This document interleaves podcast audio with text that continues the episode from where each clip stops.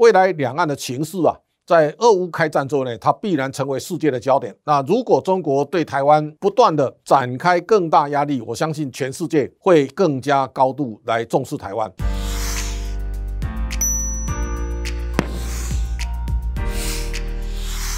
各位财讯的观众朋友，大家好，我是谢金河，欢迎再度收看老谢开讲。这个礼拜呢，震撼全亚洲，也甚至全世界最大的焦点，在拜登的亚洲行。拜登总统呢，从五月二十二号呢，到了南韩的首尔，第一站呢，视察三星电子。这当中啊，南韩的大选刚刚结束。而由尹锡悦呢出任南韩的大统领，那么我们也看到，南韩从文在寅时代的亲中政权改走亲美的路线。拜登这一次第一站访问南韩，停留三天之后呢，再到日本有两天的行程。呃，这当中有几个攸关未来国际的大事件呢，要一个一个来加以剖析。第一个呢，在美韩的新的阵线，我们大概可以看到，在过去东北亚，因为文在寅的亲中，而让美国很难以。在这里使力。那么这一次呢，韩国加入美国的阵营以后呢，我相信在他补强的东北亚的阵线当中啊，南韩会扮演非常重要的角色。那么在过去这段时间，这个是美韩的论坛啊，这个他做足了面子，他在南韩停留了三天，两人见面呢也有非常高的默契。在这种情况之下呢，第一个呢，拜登来到南韩呢，他提出一个啊，建构科技同盟的。想法，换句话说呢，从三星工厂的参访，那么也告诉大家，过去呢以台积电作为半导体最重要的聚落跟重镇，那么现在呢也把三星列为主要的阵营。我们大概可以隐约的嗅出，在新的地缘政治当中，半导体会成为重中之重的焦点。拜登的亚洲行也释出了一个讯号，他可能会要调降中国的关税，但是呢，科技战跟金融战啊，他也没有松口。那么在这种情况之下呢，我相信半导体会。是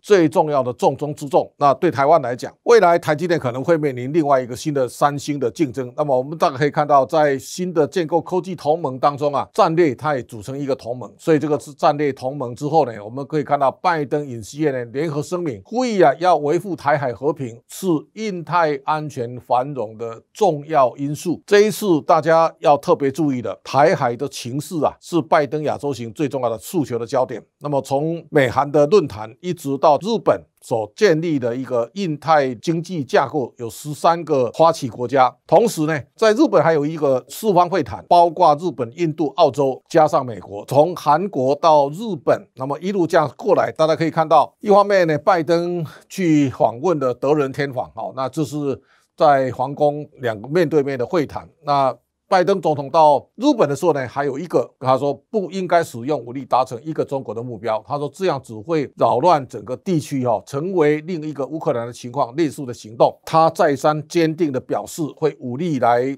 协访台湾，所以我相信这一次拜登的亚洲行当中啊，他所释出的讯号，他非常的明朗。那么在过去一段时间，大家可以稍微回头看一下，文在寅走的亲中的路线呢，那么也造成南韩经济相对的疲弱。在二零二一年啊，台股全年涨了二十三点六六啊，南韩只上涨三点六三，新台币呢在二零二一年呢升值二点九五趴，但是韩元贬值了九点六五趴。过去的六年，我们表现呢相对是比较出色的。那么我们也看到，在二零一六年的时候呢，其实南韩的人均所得已经到两万九千三百三十了。到了二零一九是三万两千一百五十。台湾的人均所得在二零一六年差南韩大约六千美元。二零二零年的时候，他已经追上了。那么到去年的，我们大概到将近三万五千美元哈。那南韩也大概三万。四千多美元，双方在伯仲之间。南韩未来如果经济路线开始出现改变，那么台湾要特别注意未来的发展。那么大家可以高度拭目以待。换句话说呢，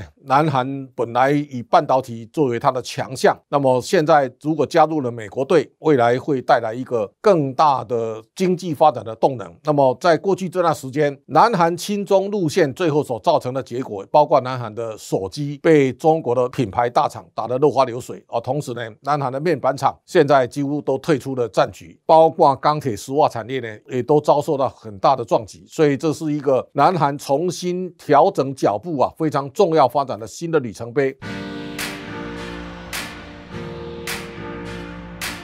好，在这一次的印太的经济论坛当中啊，我们大家可以看到，拜登把日本当成最重要的伙伴，我们要特别留意到，日元在今年突然之间呢、啊，大幅的贬值到一百三十一点四三。这当中呢，你可以想象得到，美国跟日本现在站在一个非常高度的结合的一个状态。这个情势啊，大概可以直接推回到一九六零年，艾森豪总统来到台北访问。那两天之后呢，到了日本，他跟岸信介啊签下日美安保条约。这个日美安保条约签下去之后呢，奠定日本三十年的繁荣。所以从一九六零日本开始奔驰到一九八零年，所以日本到最后呢，因为经济太热了，所以泡沫爆破，开始进入到一个。相对的失落三十年，这后面失落三十年是中国崛起的黄金时代。所以现在呢，在地缘政治上，大家一定要注意到一个重要的转折点。这个转折点是日本加入美国队的行列。那么现在所有的重心完全在包夹中国。我大家可以稍微想象一下，印太的经济框架当中，十三个国家呢没有中国，当然也没有把台湾涵盖进去。但是我相信台湾在底下呢，它会扮演穿针引线的角色。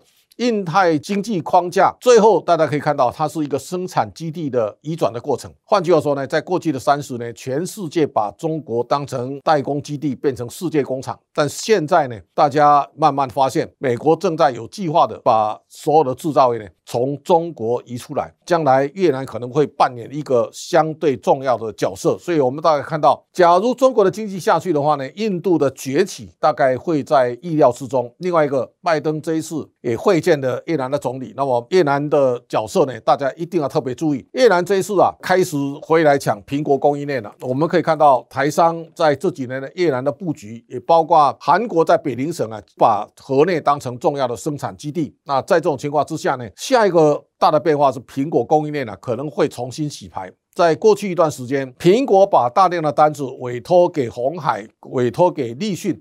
现在美国开始要把这个在中国的生产基地呢，慢慢的移出啊。那苹果供应链的洗盘可能加大越南跟印度的生产基地的角色。台商未来的布局可能要跟着苹果的脚步的移动啊，开始有所转变。也包括过去我们可以看到，中国在过去呢，它有角色在五 G 的布局。在过去一段时间，当华为把全世界的五 G 的基地呢，几乎都全部囊括的时候呢，美国开始转向卫星。那么现现在呢，五 G 的角色啊，华为几乎数位。那我相信这个情况呢，对中国影响是非常大的。慢慢的，大家在清除中国制造基地的相对的力道，所以印太的经济框架呢，也给台海未来的形势啊带来更大的保障。换句话说呢，在俄乌战争之后呢，很多人都很担心台海情势的危机。如果中国经济力不断的往上窜升，台湾压力当然就更加的巨大。日本这一次讲得很清楚，他说台湾有事呢，日本一定没有办法避免。那么在这种情况之下呢，我们可以看到岸田文雄跟拜登在一起，印太框架当中最重要的角色在日本。那有十三个会员国，大家可以看到这十三个会员国当中，跟 RCEP 的十一个国家呢完全是一样的。另外呢，也涵盖了七个 CPTPP 的国家。所以在这个架构当中，美国等于把这些国家的东西国家把它串起来。那么拜登先前在白宫也跟所有的东协的领袖有一番会谈，大家可以从这当中啊看出未来美国在经营亚洲的战略。我相信这一次是最具体而且最完整的轮廓。接下来大家可以看到中国的角色哈，我们看到中国的经济呢，现在包括 Airbnb 啊也退出中国的行列。我们大家可以看到，在过去一段时间，只要让中国不开心，可能你的企业呢没有办法存活，所以大家非常的谨慎。二零一九年，火箭队的总管莫瑞呢，他出来力挺香港的反送中，结果 NBA 整个遭到中国严重的制裁。那之后，大家也可以看到新疆棉的事件呢，有非常多的，包括 H&M 啊，包括 Nike 呢，都受到中国的强烈的抵制。现在往下掉的过程里面呢，最近中国采取非常多的救市的措施，也包括李李克强现在着急要刺激经济。那美国在升息的过程当中，中国不断的在降息。那从全球化到去中国化呢，大家可以看到。现在有十四个国家呢，现在把粮食的出口当成一个重要的武器。那么从阿根廷开始到埃及到印尼，印尼的棕榈油啊影响非常大。然后呢，这个伊朗哎把马铃薯、茄子啊、番茄、洋葱啊列为禁止出口的项目。这个我们可以看到，乌克兰这次小麦啊、燕麦、小米跟糖，俄罗斯的葵花籽跟乌克兰葵花籽大概占全世界百分之七十。假如这个都呈现一个禁止输出的状态，那么大家可以看。到最近的小麦已经感受到这个压力了。全球主要国家大家都停止小麦出口，预告一个未来进入一个稀缺的时代，也就是很多的粮食呢，大家因为都不愿意出口，所以它可能会造成一个新的粮食危机。这个稀缺的时代呢，它也可能会对全世界的经济呢带来更大的伤害。拜登的亚洲行，我们稍微做个综合的整理。第一个呢，未来两岸的情势啊。在俄乌开战之后呢，它必然成为世界的焦点。那如果中国对台湾不断的展开更大压力，我相信全世界会更加高度来重视台湾。台湾在看到乌克兰的情势啊，台湾在各种军备跟各种包括政治经济的实力呢，一定要有所提升。第二个呢。亚洲的力量呢，慢慢崛起哦。我们也看到拜登这次亚洲行几乎把所有的重心呢放在围堵中国上面。下一个大家一定要非常注意的，中国在过去三十年它是世界工厂，全世界的厂商呢都到中国投资。假如现在开始呢，国际的企业开始从中国出来，那么未来中国经济所面临的压缩跟它的考验，我相信是未来中国要面对的问题。下一个中国的二十大呢，会成为大家非常关注的焦点。那么内部的路线斗斗争到底会把中国带往哪里去？我相信这才是亚洲行之后呢。